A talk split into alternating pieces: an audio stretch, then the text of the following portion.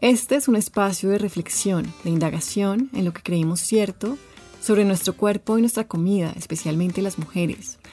La verdad, cómo nos sentimos con nuestro cuerpo, con nuestro plato, son aspectos de vivir muy grandes. Por eso en este podcast se abarcarán muchos temas inesperados. Hablaremos de otros mandatos incrustados, de esas creencias tipo yo debería que nos atormentan. Deberíamos ser más flacas, más disciplinadas, cuidarnos más, ser más de esto, menos de lo otro. Ideas que nos agotan, que no nos ayudan a conectar con un sentido de vivir que incluya más alegría, paz o satisfacción.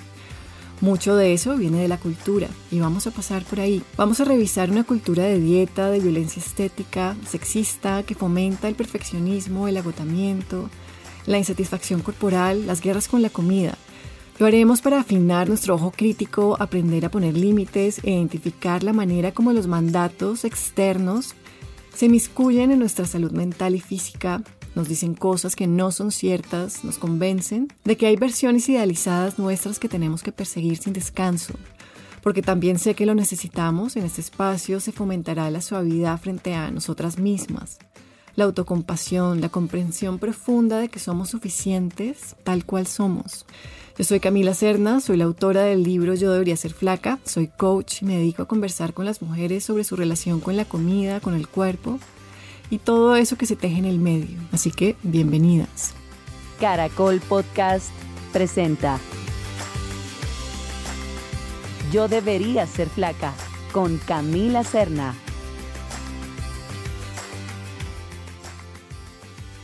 Hola, bienvenidos, bienvenidas todas, todos a este podcast de Yo debería ser flaca. Yo soy Camila y me encanta estar acá con ustedes conversando de temas que nos ayuden a vivir mejor, que nos den recursos, que nos den herramientas, que nos ayuden a reflexionar un poco sobre elementos de vivir que a veces pasamos por alto. Y hoy quiero hablar de una de esas cosas que pasamos por alto, que subestimamos, y es la curiosidad.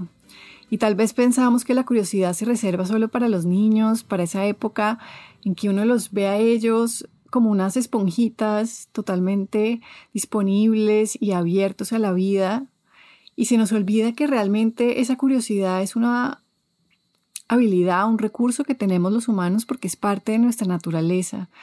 Y de pronto somos unos adultos que nos enquistamos mucho en nuestras maneras adultas muy serias.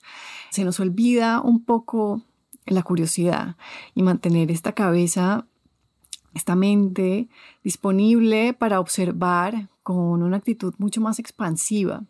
Y quiero hablar de esto, de la curiosidad, porque es algo que estoy trabajando yo en mi propia vida. Y ustedes saben que yo les comparto muchas de las cosas que me pasan a mí, también muchas de las cosas que veo en mi práctica de coaching con las mujeres. Y, ah, y veo que la curiosidad es una herramienta que nos puede servir muchísimo.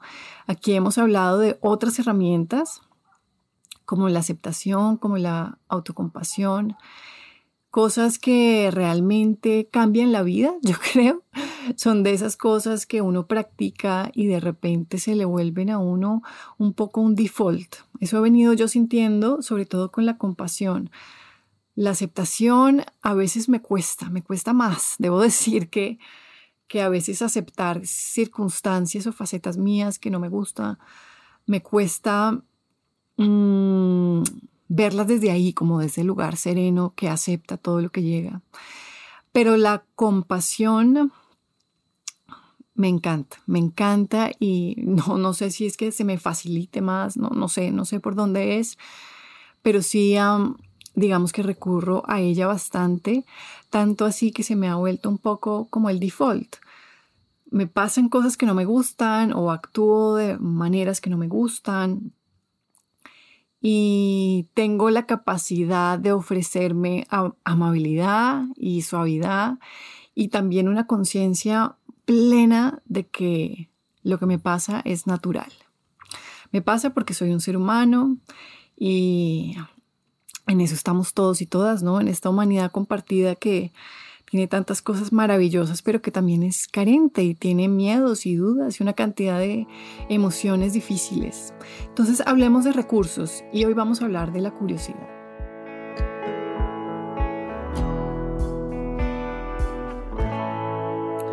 Y, ah, no como para que yo les haga aquí un tratado teórico sobre la curiosidad, sino para que nos acordemos que eso existe. Y la curiosidad de verdad que es una belleza porque nos ayuda a relacionarnos también con facetas difíciles desde otro lugar, desde un lugar que no es como cargar un piano de cola con todos nuestros dolores y nuestras penas, ¿no? Como ir arrastrando todos estos procesos que tenemos que hacer para sentirnos mejor, como algo muy penoso, como una tarea muy difícil, sino que la curiosidad nos permite hacernos preguntas y ver ¿Por qué actuamos de la manera que actuamos? ¿Por qué no indagamos ahí? ¿Por qué decimos las cosas que decimos? Investiguemos. Esa actitud curiosa nos ayuda muchísimo, muchísimo porque cuando enfrentamos nuestras facetas más difíciles, algo que nos ocurre de una manera muy automática es que queramos evadirlas o negarlas o violentarlas incluso. O sea, irnos de frente en guerra con lo que no nos gusta. Esas son cosas que nos pasan de manera muy automática. Hace poco leía un libro que se llama Lo que está en el camino es el camino. Lo escribió una mujer que se llama Mary O'Malley. Y me pareció que solo el título ya es súper invitador, ¿no? Lo que está en el camino es el camino. Lo que está en el camino de la vida es el camino. A veces nos pasa que nos ponemos a buscar por todos los lados cómo hacemos para sentirnos mejor y no nos damos cuenta que lo que nos ocurre, lo que nos pasa, es el camino. Y atravesarlo es el camino. Y ah, bueno, lo, traigo a colación porque de verdad que me parece muy bello este título y porque si vamos a entender que el camino es el camino, entonces vamos a necesitar entrar en ese camino, ¿no? No negarlo, ni evadirlo, ni agredirlo, sino entrar en el camino. Y ahí es donde entra esa curiosidad que nos ayuda tanto a, tener una cabeza mucho más receptiva a ese camino, que incluye tantas cosas, ¿no? Incluye cosas que no nos gustan. Y a veces esas cosas que no nos gustan parecen desviaciones. Eso lo sé, eh, lo tengo clarito en mi práctica de coaching, cuando hablamos con las mujeres sobre la comida, sobre el cuerpo, ellas describen esa situación como una anomalía, como algo que no debería estar ahí, como un obstáculo. Cuando uno lo ve así, pues uno es más fácil uno irse lanza en ristre en contra de eso. Sin embargo, si lo comenzamos a entender como el camino, como algo que no tenemos que aniquilar o desaparecer, sino que más bien un proceso de coaching eh, efectivo es cuando comenzamos a integrar todo eso a nuestra vida, a nuestro camino. Y eso que se tornaba algo que volvía nuestra vida angosta, angustiosa, que nos generaba estrés, se vuelve algo que es expansivo, es súper curioso. ocurre una alquimia maravillosa cuando comenzamos a integrar todas esas facetas a nuestro camino como el camino y nada se destruye realmente, se transforma y nos ayuda a conocernos desde otro lugar. Les cuento que yo estuve en una formación ahorita para manejo de trauma y la mujer, la tutora que está dando este curso, en una de las sesiones pasadas habló de la curiosidad y me pareció muy bonito lo que ella dice. Ella hablaba del baile que ocurre entre la curiosidad y la seguridad en el contexto del trauma para crear autonomía. ¿Y eso qué quiere decir? Que hay un baile que ocurre entre nuestra necesidad de sentirnos seguros, seguras, cuando estamos frente a nuestras heridas de trauma, y el trauma es eso, es una herida que ocurre usualmente en el desarrollo y genera una sensación de no seguridad.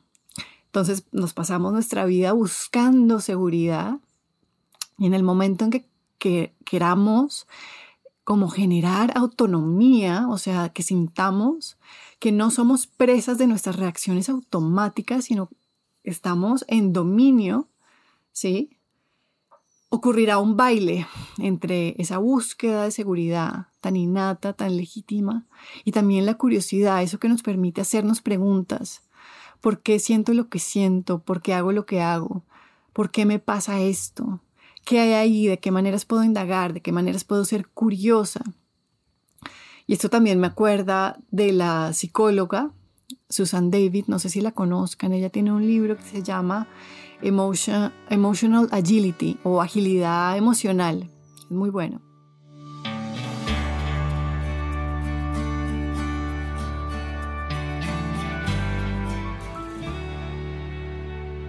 Y ella habla de unos pilares, y son tres. Y todos empiezan por C, entonces ahí nos acordamos fácil. La compasión, el coraje y la curiosidad. Y si podemos movernos desde esos tres pilares en nuestra vida, vamos a ver que vamos a sentirnos mucho más en un flujo natural con la vida. No vamos a poder evitar que nos pasen cosas que no nos gustan, pero vamos a poder fluir mucho más tranquilas, tranquilos y sin generar tanto sufrimiento. Entonces está la compasión y ya hemos hablado mucho de la compasión, esa capacidad de tratarnos suavemente, ese recurso siempre está ahí. Siempre es una posibilidad de decir, yo estoy haciendo lo mejor que puedo, yo soy un ser humano, yo hago parte de esta humanidad, no tengo que ser todo perfecto eso es autocompasión. Está el coraje, ¿no? Esta capacidad que tenemos de practicar el coraje, porque yo no creo que el coraje sea una cosa que se tiene o no se tiene, sino más bien algo que se practica y además que se expresa de maneras muy diversas, grandes y también muy pequeñas. A veces podemos estar deprimidos y es un acto de coraje bañarnos y tender la cama, sí, lavarnos los dientes, solo pararnos, Solo pararnos y enfrentar el día puede ser coraje. Y se practica el coraje. Y está la curiosidad, ¿no? Que es esta de lo que estamos hablando. Esta capacidad de ser expansivas con lo que nos pasa, de investigar, de entrar con curiosidad en la experiencia, sin evadirla, sin negarla, sin agredirla. Y Susan David habla de otra cosa que también puede ser útil, y son los valores. ¿No? Entonces usualmente vamos por nuestra vida y no pensamos en cuáles son nuestros valores, qué es lo que nos importa. Pero si nos detenemos a pensar un poquito en eso, vamos a encontrar que podemos crear cierta filosofía de vida. Entonces los valores son cosas como la honestidad, la amistad, eh, la dignidad, el respeto, cosas que, con las que resonemos muy profundamente entonces, personalmente, digamos, yo me identifico con la honestidad. Yo siento que todo lo que haga tiene que estar permeado por un valor de honestidad, de sentir que estoy en la verdad, en mi verdad, ¿no? No en una verdad que yo le impongo a los demás, sino en lo que es sincero para mí. Eso es muy importante. Y si yo tengo esta claridad, entonces es mucho más fácil poderme mover con compasión, con coraje, con curiosidad en mi vida si yo tengo la, la, digamos, el filtro o el criterio personal de alinear mis acciones con estos valores de vida. Les recomiendo mucho el libro de Susan David porque de verdad es una guía y es un mapa para movernos por esta vida porque a veces no es fácil. No es fácil, pero hay ciertas herramientas que nos ayudan. Y así como en el caso de la compasión, del coraje, la curiosidad se practica, nos volvemos más eh, hábiles, ¿no? Y podemos enfrentar lo que nos pasa sacando estos, estos recursos de una manera mucho más inmediata, ¿no? Están ahí disponibles para nosotros, para nosotras.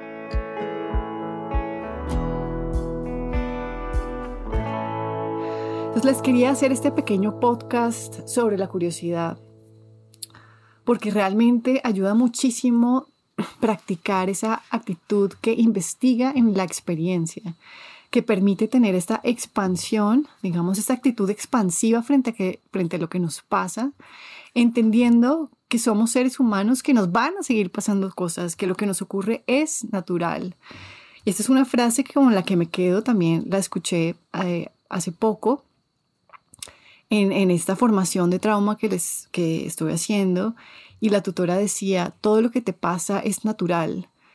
Y, creo que inclusive cuando hay resistencia, la curiosidad es natural, pero también cuando practicamos la curiosidad es natural y nos sirve muchísimo practicarla. Entonces podemos, de cierta manera, comenzar a practicar esta autonomía, este baile entre esa actitud curiosa, expansiva, investigativa en la experiencia y la seguridad. La seguridad es muy importante sentirnos seguros, es muy importante, es como el eje de sanar esa herida de trauma.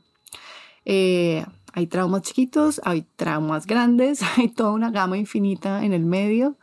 Sin embargo, creería que la gran mayoría de nosotros tenemos algún tipo de herida en el desarrollo. Es normal, es, pareciera que es parte como de esta escuela de vida.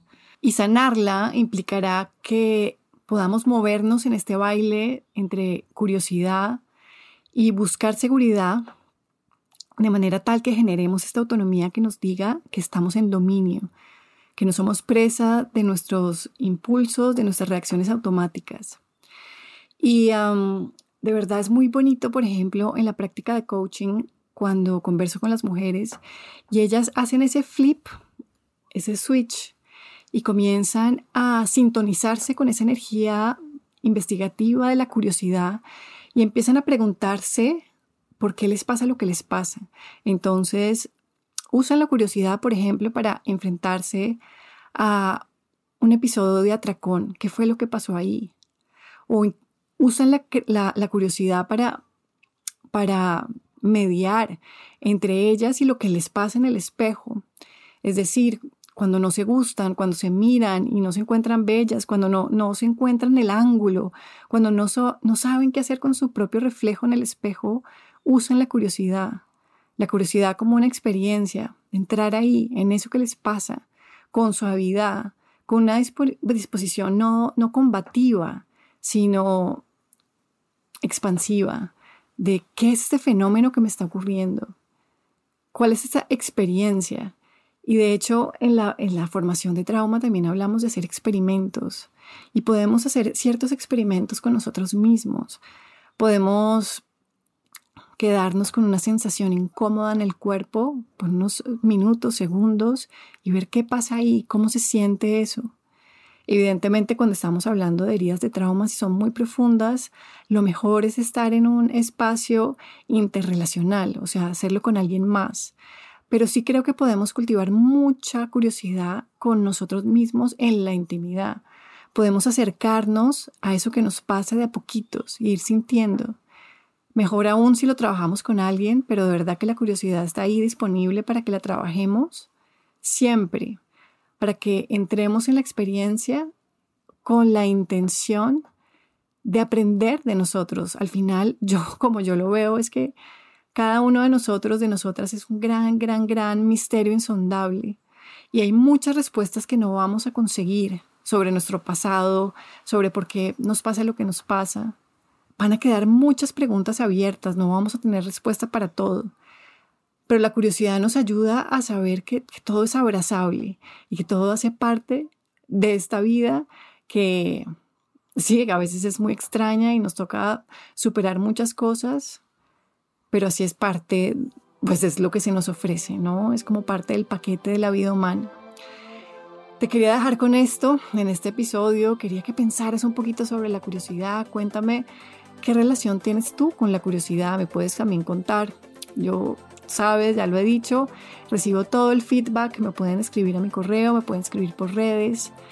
Estoy también muy abierta a recibir temas para tratar en otros episodios. Así que, pues bueno, por ahora te dejo en esta nota y um, te mando un abrazo grande. Chao.